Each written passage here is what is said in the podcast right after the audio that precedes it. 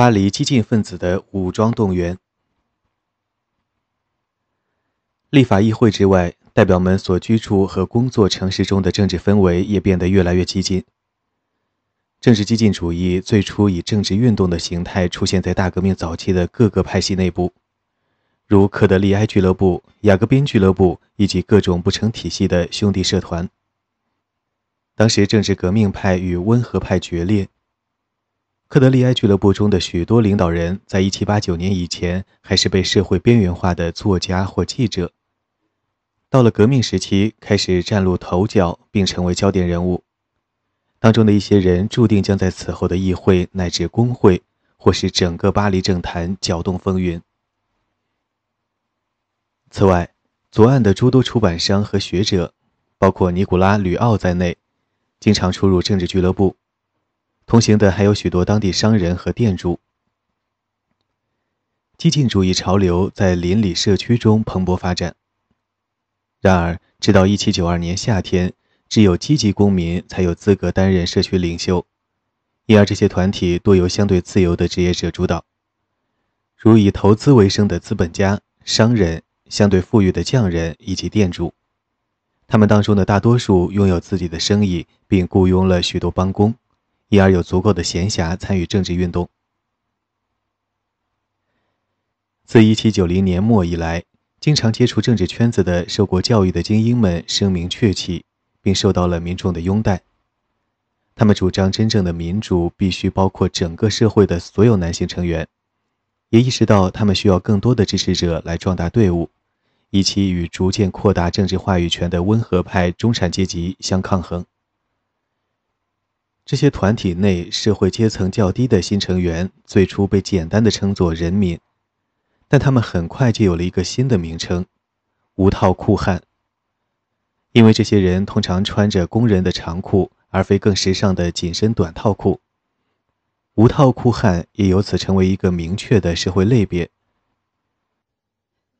罗莎莉·朱利安在言语之间将自己和这些人做了谨慎而明确的区分。他属于生活更优渥的资产阶级，而对方则是衣衫褴褛的人。当然，衣衫褴褛仅仅是一种修辞。然而，毫无疑问的是，在他的窗户前游行的男女穿的正是这种工人的衣着。在词义演变过程中，无套裤汉最终也会包括那些号称与人民同一战线的激进分子。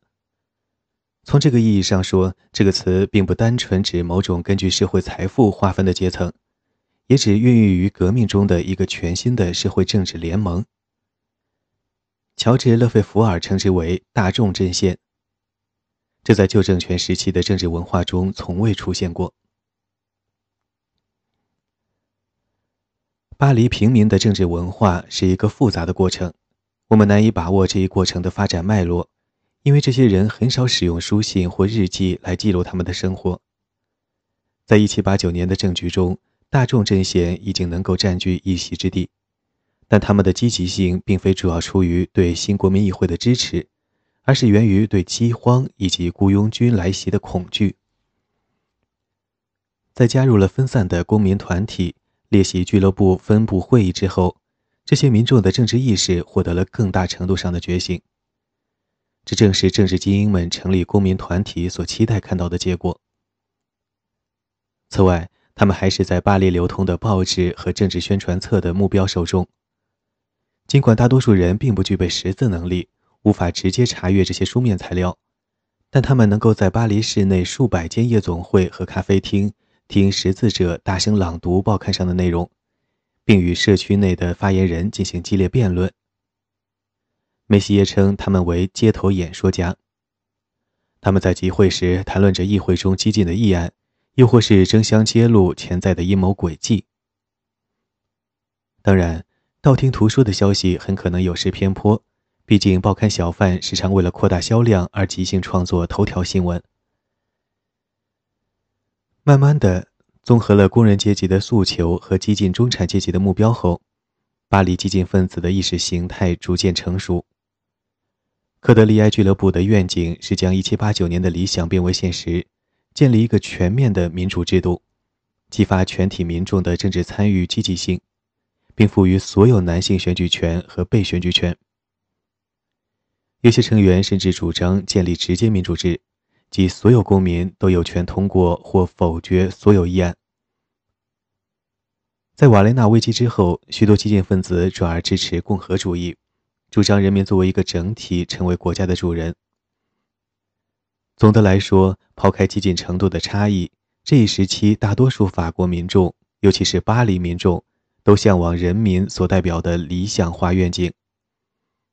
固然，这种理想在某种程度上受到了让·雅克·卢梭著作的影响，但究其根本，这种理想来源于民众亲身参与政治生活的经历。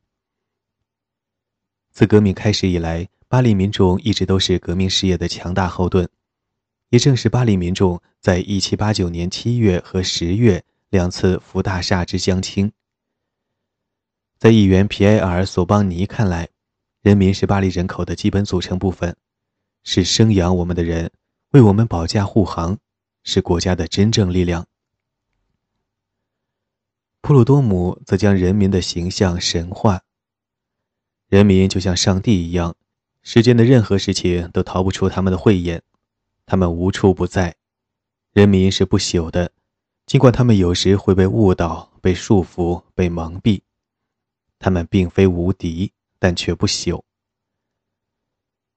朱利安和许多人一样，引用古罗马谚语来赞颂人民。人民的声音就是上帝的声音。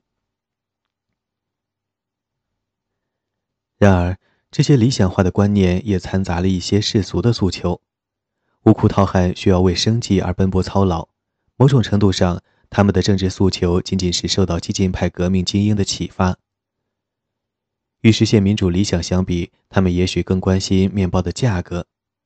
在他们看来，必须严厉打击任何囤积谷物和操纵价格的行为。货币的价值甚至需要通过实行固定价格来稳定，进而制止降低了他们的生活水平且使他们感到焦虑的通货膨胀。此外，长期以来被各种或精巧或荒谬的传言环绕的经历，使渴望复仇和诉诸暴力的意愿在巴黎民众的观念里根深蒂固。甚至已经成为一种政治文化。囤积谷物者、造假者以及恶意操纵经济的人，在他们看来，毫无疑问都应该被处决。在他们眼里，政治阴谋家人数众多且极其危险，也应当归入被处决之列。如果王室不能够迅速行动，那么人民将时刻准备亲自动手。尽管激进分子中的精英可能偏向于采取和平手段。但他们的下层盟友却随时准备诉诸暴力，或者至少是威胁说要使用暴力，以实现目标，恐吓敌人并挫败其阴谋。激进分子和无套酷汉的联盟，让对理想主义的憧憬与恐惧、愤怒和对复仇的嗜好融合共生。一七九二年冬春之交。巴黎激进分子和其无套酷汉盟友采用了一系列身份标识，以让他们之间的联盟更为紧密。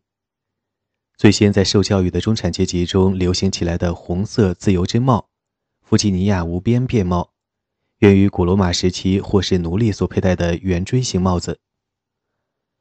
布里索在一七九二年二月自己发明的报刊中对这一概念大加赞赏。三月十五日。雅各宾派的几名成员头戴这种帽子参加俱乐部会议，不出几日，超过半数成员争相模仿。很快，这股潮流也蔓延到了立法议会乃至剧院。当时正在巴黎一家大型剧院演出《凯撒之死》的剧团成员，在谢幕时戴上了自由之帽。矗立在剧院门厅的伏尔泰雕像的胸前也被挂上了这种帽子。然而，可以肯定的是。并非所有精英都追随这股潮流。罗伯斯庇尔不赞同这种穿着方式，吕奥因帽子本身太过古板而拒绝佩戴。年长的基塔尔·德·弗罗利拜恩认为这一切就像是化妆舞会，这看起来很怪异，十分荒唐。最终，市长佩蒂翁和雅各宾派领导人出面制止这种群体行为，表示三色徽章已经足以表明个人的爱国主义精神。然而，即使大多数精英不再佩戴自由之帽，这种群体狂热在大众阶层中间仍然长盛不衰。很快，自由之帽取代了普鲁多姆口中的奇怪的三角帽，成为无套酷汉的标志性头饰。至于另一个由此衍生的符号“自由之树”，它出现在巴黎的确切时间不得而知，但可以肯定的是，它最早很可能出现在外省。到了1792年春夏，各种种植仪式在巴黎就已十分流行。通常情况下，每棵树的树梢都挂着一顶红色的自由之帽，并装饰着三色丝带以及诸如“不自由勿宁死”“团结就是力量”等标语。议员马拉西斯在1792年6月的一封信中说道：“巴黎人在过去一周一直忙于在每条街道上种植自由之树。”据他的同事科尔贝描述，左岸的一个国民自卫军小组发起请愿，要求在立法议会的门口种植这样一棵树，一棵挂着红色帽子的自由之树。来参观典范的自由之帽吧，小组发言人呼吁。它的光辉甚至让王冠黯淡无光。科尔贝认为，这种运动象征着当下席卷全社会的面貌一新的爱国主义精神。更具威胁性，也绝不仅仅是象征性的现象是，为了应对可能到来的战争，部分巴黎民众响应号召而武装起来，组成了一道自成一体的防线。由于步枪供应短缺。武装者只好以长矛为武器，这种长矛末端配有钩状刀片，最初由瑞士人设计，并被投入使用到早期的战争中。在希腊和罗马民兵的启发下，布里索首先提出武装民众的设想。这个想法在当时具有相当重要的政治意义，因为这是动员以往被禁止加入国民自卫军的被动公民的有效途径。由于整个议会乃至巴黎全城都充满了对阴谋的狂热恐惧，长矛也就成为恐吓内部敌人和外部反革命势力的理想工具。许多激进分子都曾提及这种武器的威力，如库东所说，它将产生有益的恐怖，就像农民在他们的作物中放置的稻草人，害虫将因恐惧而四处逃窜。很快。巴黎的数个团体都开始独立制作长矛，在一群爱国妇女的号召下，他们甚至募捐到一笔数量相当可观的资金，以补贴武器生产。尽管知识分子和其支持者具备以暴力手段恐吓敌人的能力，但他们同样使用了非暴力的方式进行动员。其中一个创举是革命初期就已流行起来的兄弟聚会。数百上千名男女，甚至孩童都被邀请参加野外聚餐。聚餐的场所可以在街道、公园，也可以在公共广场。聚会本身十分简朴，但与会者情同手足。在聚会中有乐队奏乐，武装领袖发表演讲，所有人为各种各样的爱国情感举杯欢呼。其中一次聚会发生在1792年4月。丹东市长佩蒂翁和其他一些激进领袖在席间发表了讲话，人们举杯敬自由，敬国民议会，也敬爱国者群体，同样也为暴君的垮台和奴隶贸易的结束而干杯。为了让自己的理念更为人所知，激进分子频繁地出入立法议会。长期以来，立法议会议员们始终希望给公众留下公正透明的印象，因而开放了一定数量的旁听者，以先到先得的原则欢迎社会人士列席。到1792年春季，旁听席上似乎总有成群结队的民兵，他们强烈拥护最激进代表的立场。当有重要提案被提交到议会进行辩论时，聚集的人群远超会场所能容纳的人数。数百甚至数千人聚集在会场外，在代表陆续到场时，齐声高呼自己的诉求。一七九二年一月，就在国王否决了处置贵族逃亡者和顽固的神职人员的法令后不久，会场外聚集了一大群民众，他们高呼：“否决无效。”此外，当议会就是否宣战的议题进行辩论，以及当布里索在五月发表揭露反革命阴谋的讲话的时候，聚集的人数要比平时多得多。斐扬派领袖福布朗伯爵维耶诺回忆起其中的一个场景：不光是大会旁听席挤满了人，就连议会大厅走廊、庭院附近的街道都被挤得水泄不通，许多人甚至坐在或站在窗沿上。这些声势浩大的群体行为并不具备清晰可见的发展脉络，同样也没有明显事先谋划的痕迹。然而，毫无疑问的是，各团体和革命俱乐部确实都在一定程度上推动了群体行为的发生，尤其是大规模的街头游行，这让巴黎人印象深刻。脱胎于宗教游行的传统，这种游行活动天然的具有强大的号召力。因而足以吸引成千上万的民众从全城各地赶来。于是就出现了这样的景象：中产阶级的激进分子和无套裤汉聚集在一起，同一社区或是同一职业的男女老少站在一起，手挽手一起行进。他们喊着口号，跟着鼓点齐唱革命歌曲，并且展示各种各样具有象征意义的标志物，如巴士底狱的模型、人权宣言的复印本。挑着自由之帽的长矛。人群到达议会大厅外之后，他们的代表带着请愿书进入会场，并在议员们面前宣读。在极个别的例子中，游行者甚至被允许穿过议会会场，连同他们的歌声、横幅和象征性的标志物。游行和请愿在路易十六出逃事件之后，成为巴黎抗议运动的主要形式。在战神广场屠杀事件之后，这种形式在相当一段时间内没有出现。然而，在1792年冬春之交，国王的否决令让民众再一次汹涌，以致在当年四月爆发了一场大规模的游行，目的是庆祝40名于一年半前在南希叛乱并被判以重役的瑞士士兵得到赦免。在激进分子看来，这些士兵敢于反抗贵族指挥官。是专制制度的受害者。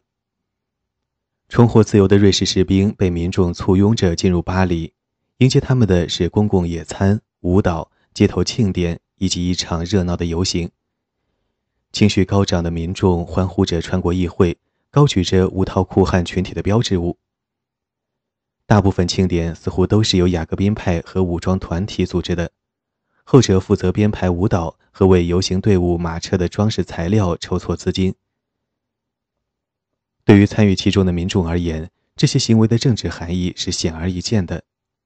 飞扬派则坚决反对这一系列活动，并想方设法阻止民众进入议会。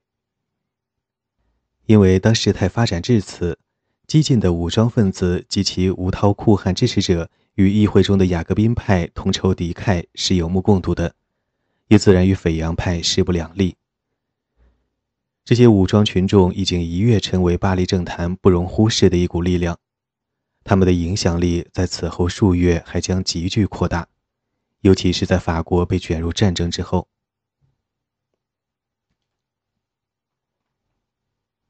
突如其来的战争。立法议会成立初期，随着宪法编纂和革命的完成。许多代表认为，终于可以开始将他们的诸多改革设想变为现实，例如改组教育系统、完善民事司法法典和努力改善农业等。但事实上，正如此前的国民议会未能触及上述问题的核心，立法议会代表们的主要精力始终用在了捍卫新政权，以保护其不受任何潜在威胁上。这些议员代表始终对潜在的威胁十分警惕。甚至下意识地认为某些威胁确实存在。这种思维习惯与其过往的政治经历不无关系。在当选为议会议员之前，他们大多是各省的行政官员和治安官员，处理由顽固的神职人员和两面三刀的贵族所带来的问题，就是他们的日常工作。在十月和十一月的议会辩论中。代表们通过了一份针对逃亡贵族和顽固的神职人员的处置法令，而路易十六随后的否决让代表们极其失望。议会还设立了一个全新的监督委员会和一个特别高等法院，以搜捕和惩处共谋者。然而，很快，代表们发现自己应当将目光放到国外，因为战火即将蔓延到法国。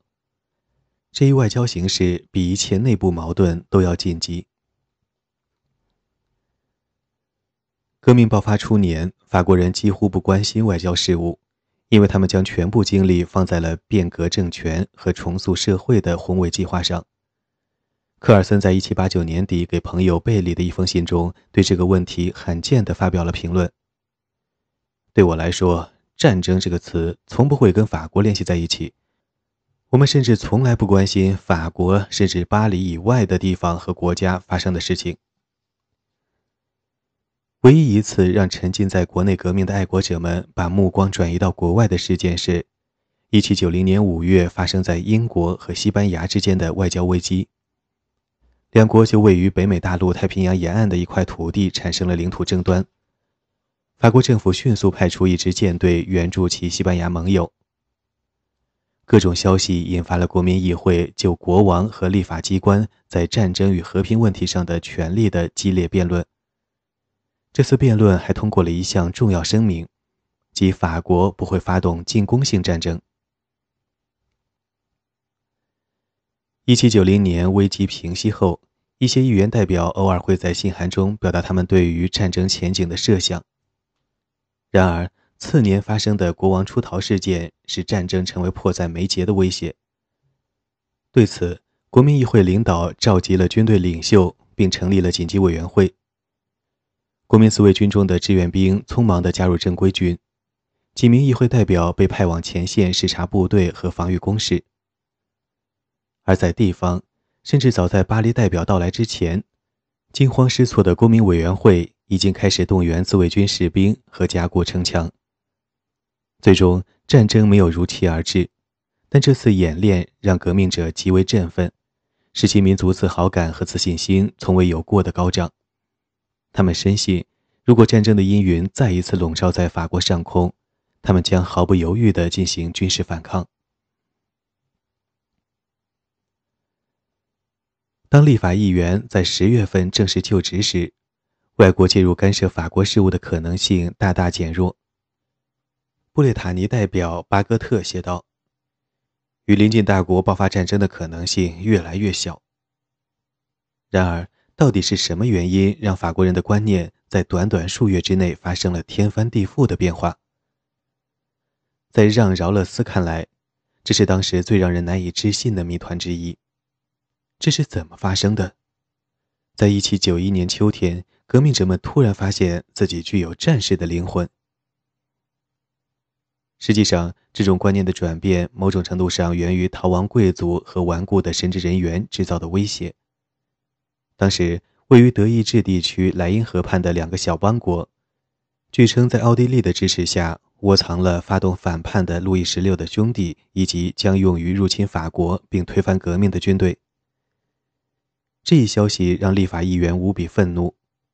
正是在这个时候，布里索和其盟友愈加频繁地谴责奥地利委员会，其所指包括许多现任和前任部长，以及出生于奥地利的王后本人。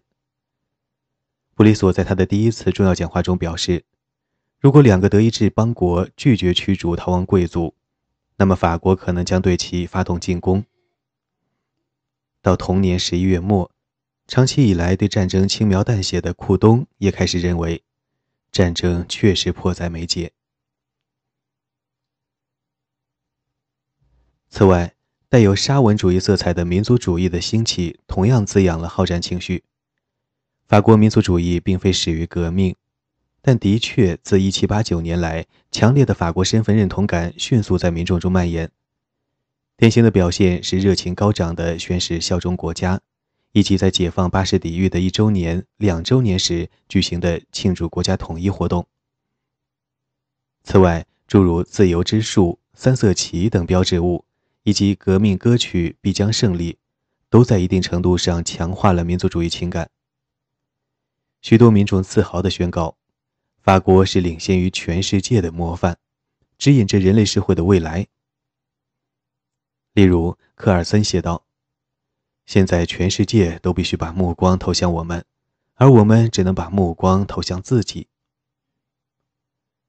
普鲁多姆则说：“哦，你是法国人，多么非凡，和整个历史长河中的任何人都不一样。”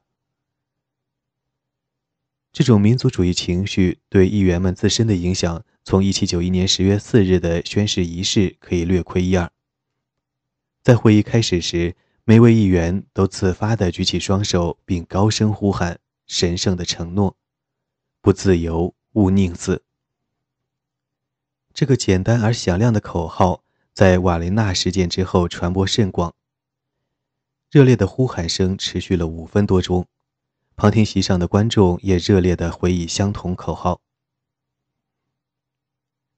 很快，与德意志邦国的战争性质发生了转变，不仅仅是出于自卫，更是出于对法国国家荣誉的捍卫。一个伟大国家永远不会允许他的尊严有失。议员达迪夫在致选民的一封信中这样说道：“到了年底，布里索和吉伦特派成员越来越把战争作为他们政治野心的基石，在此基础上，他们又扩充和丰富了自己的政治愿景。另外，许多居住在巴黎的外国移民，特别是普鲁士爱国者安娜查西斯·克鲁茨，同样为爱国主义和民族主义的情绪推波助澜。”在此影响下，民众开始要求向奥地利宣战，并表示要将革命成果带到整个欧洲，解放所有被奴役的人民。布里索在十二月中旬写道：“到战场去，到战场去，这是所有爱国者的呼声。新一轮十字军东征的时代已经到来，自由将跟随我们的大军传遍世界。”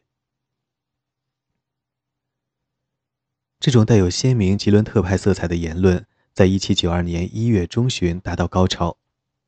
一位接一位的发言人慷慨激昂地发表演说。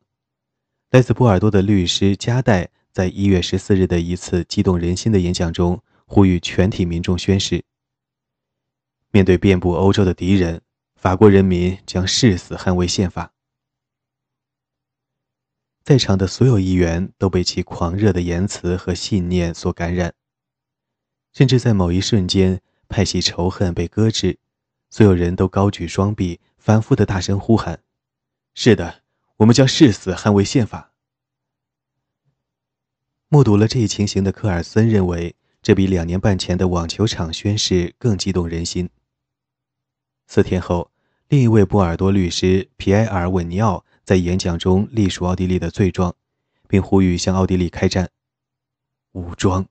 为了捍卫祖国的荣誉，为了拯救我们的祖国，我们需要武装。甚至曾经支持永久和平理论的哲学家、记者孔多塞，此时也以为全人类带来自由之名为战争辩护。与法国全境宣战情绪高涨同时，奥地利和普鲁士也认为开战的可能性越来越大。在法国大革命爆发的最初两年。奥地利和普鲁士两国的统治者十分乐于看到地处西方的强大对手陷入政治混乱，这让他们能够专注于对土耳其的长期战争。与此同时，波兰将会进一步分裂的前景几乎是板上钉钉的事实。但是在1791年8月，奥地利、俄国和土耳其之间最终签署了和平协议。华雷纳事件之后。逃亡贵族和法国王室进一步向神圣罗马帝国皇帝、奥地利大公利奥波德二世施加压力，要求其加快步伐对法国进行干预。这时，法国国内革命派的观点日益成熟，即主张政治合法性应以人民主权为基础。这也是法国对外单方面兼并原属于罗马教廷的阿维尼翁城以及罗瑞河以东领土的依据。面对日益壮大的法国革命势力，欧洲各君主国越来越焦躁不安。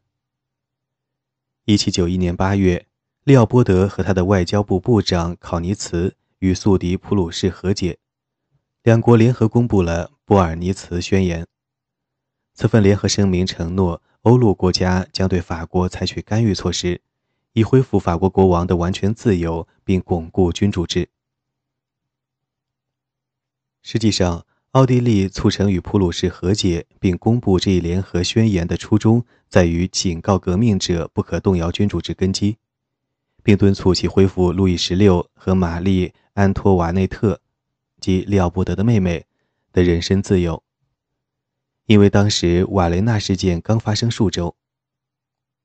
然而，讽刺的是，奥地利人错误地认为他们的威胁已经奏效。他们将法国革命者于1791年9月还政于路易十六看作是这份宣言的功劳。基于这种错误的认识，他们未来还将用类似的恐吓手段试图驯服革命领袖。在接下来的几个月中，这种胁迫和恐吓的手段实际上正中法国主战派的下怀。到冬天时，法国和奥地利之间的持续僵持，无时无刻不让革命代表们的国家荣誉感受到冒犯，群体性爱国主义情绪也因此变得尤为高涨。另外，这个例子也揭示了这样一种现象：该时期参政的大多数法国革命者似乎难以理解微妙的传统外交辞令中隐晦的真实意图。皮埃尔·拉梅尔在该时期将奥地利的做法评价为。阴险狡诈的外交手段，并称奥地利刻意用模糊的语句来掩盖他们真实的意图。随着法国国王和大多数斐扬派领袖主张开战，他们都认为参战将对己方阵营有利。法国通过战争的道路几乎是畅通无阻了。除了巴纳夫从始至终都坚持反对外，拉梅特、杜波尔。和拉法耶特都赞成开战，右派的大部分议员代表也陆续支持这一主张。当国王宣布军队将由拉法耶特和罗尚博这两位在北美战场上取得赫赫战功的将军指挥时，议会大厅爆发出经久不息的欢呼声。卢巴描述道：“一个自由的法国不畏惧任何敌人，你无法想象这个由议会和国王共同做出的决定。”到底给巴黎人民带来了多么强大的信心？然而，尽管最终几乎所有参政者和团体都陆续对参战主张表示支持，但罗伯斯庇尔和他的一些亲密盟友仍然持反对立场。在他看来，内部阴谋的威胁远远大于任何外部威胁。他宣称，邪恶的源头不在科布伦茨，即逃亡贵族的主要聚集地。而在我们中间，吉伦特派以及其盟友却对此不以为意。他们嘲笑罗伯斯庇尔的观点，并回击以战争势在必行的一系列理由。在他们看来，战争能够解决国家当前的所有问题，消除所有的恐惧和不确定感。战争将会给逃亡贵族致命一击，使其不再威胁到革命。战争也会给列强。特别是给奥地利一个教训，让他们从此不再抱有干涉法国内政的幻想。战争将在全世界面前展现革命的法国捍卫荣誉的决心。战争还会给世界各地受奴役人民带来期盼已久的自由。战争更想给法国无止境的混乱画上句号，并将全体法国民众团结在祖国的土地上，激励他们遵守法律，依法纳税。接受纸券作为新货币。同时，战争也会暴露所有在暗中威胁国家的阴谋者和在革命派内部鼓吹猜忌的煽动者。维尼奥说：“这种不确定性、谣言和不祥的预兆，在我看来，要比实际的战争状态可怕和有害得多。”一七九一年底。雅各宾派中曾经对战争持怀疑态度的库东彻底改变了主意。现在，战争是我们唯一的选择。为了我们的国家利益，为了我们的荣誉，为了我们的辉煌，我们必须开战。亲斐扬派的拉比松·拉莫特表达了相似的观点。只有当我们在欧洲各国中重建优势，我们才能在国内消除动荡，恢复和平。一七九二年一月二十五日，议会投票通过了对奥地利的最后通牒，现利奥波德二世在三周内放弃所有针对法国及其宪法的要求，否则法国将对奥地利宣战。此后漫长的谈判过程持续了两个月，代表们对此十分懊恼，他们深信这是部长们为阻挠革命者所热切期待的战争的到来而使用的伎俩。然而，吉伦特派在三月的选举中取得了重大胜利，包括罗兰、克拉维埃、希尔万和吕穆埃在内的多名吉伦特派中间人物被升调至各个国家部门，使得吉伦特派的话语权陡然提高。三月，利奥波德二世逝世，妻子弗朗茨继位，新皇帝与他的父亲相比要鲁莽得多。奥地利的形势使法国对其宣战的可能性进一步加大。一七九二年四月二十日，路易十六亲自来到国民议会会场，提请议会就向奥地利宣战这一提案进行表决。最终结果显示，仅有七名议员投了反对票。在战争开始之初，参战各方都认为这将是一场速战速决的战事，且己方必将取胜。在逃亡贵族和德意志军官们看来，法国革命军不过是一群乌合之众，甚至可以戏谑地称之为“花拳绣腿”的律师队伍。因而，德意志军队在不久之后就能够突破法国防线，直捣巴黎。然而，在革命党看来，革命军是一支强大的、不败的人民军队，他们为捍卫法国自由和新宪法而战。甚至一些人以古希腊打败强大的波斯帝国的故事为例，预言自己的胜利。雅克·皮内特在致贝尔热拉克选民的信中写道：“战争毫无疑问会成功。”同样，库东与他来自克莱蒙·费朗的朋友分享了他对胜利的期待。他认为，欧洲列强的加冕首脑对法国的攻击只会使其暴政以令人厌恶的面貌暴露在他们各自的人民面前。至于法国，在拥有充足资金和一支数量和质量都很强大的军队的情况下，战争自会以胜利而告终。另外，伊斯纳尔还提到，法国拥有两千五百万团结一致、意志坚强的国民，因而除了获胜，没有别的可能。事与愿违的是，一七九二年春天爆发的战争实际上将以不同形式持续近四分之一个世纪长。不难看出，此役对于法国和欧洲的影响尤为深远。怀疑、不信任和恐惧，早在四月二十日正式宣战之前就已经存在于法国各地，但这绝非这些情绪最为盛行的时期。随着战争陷入无止境的僵局，诸如此类的情绪将不断膨胀和蔓延。以上是本书第六章。派系林立的法国。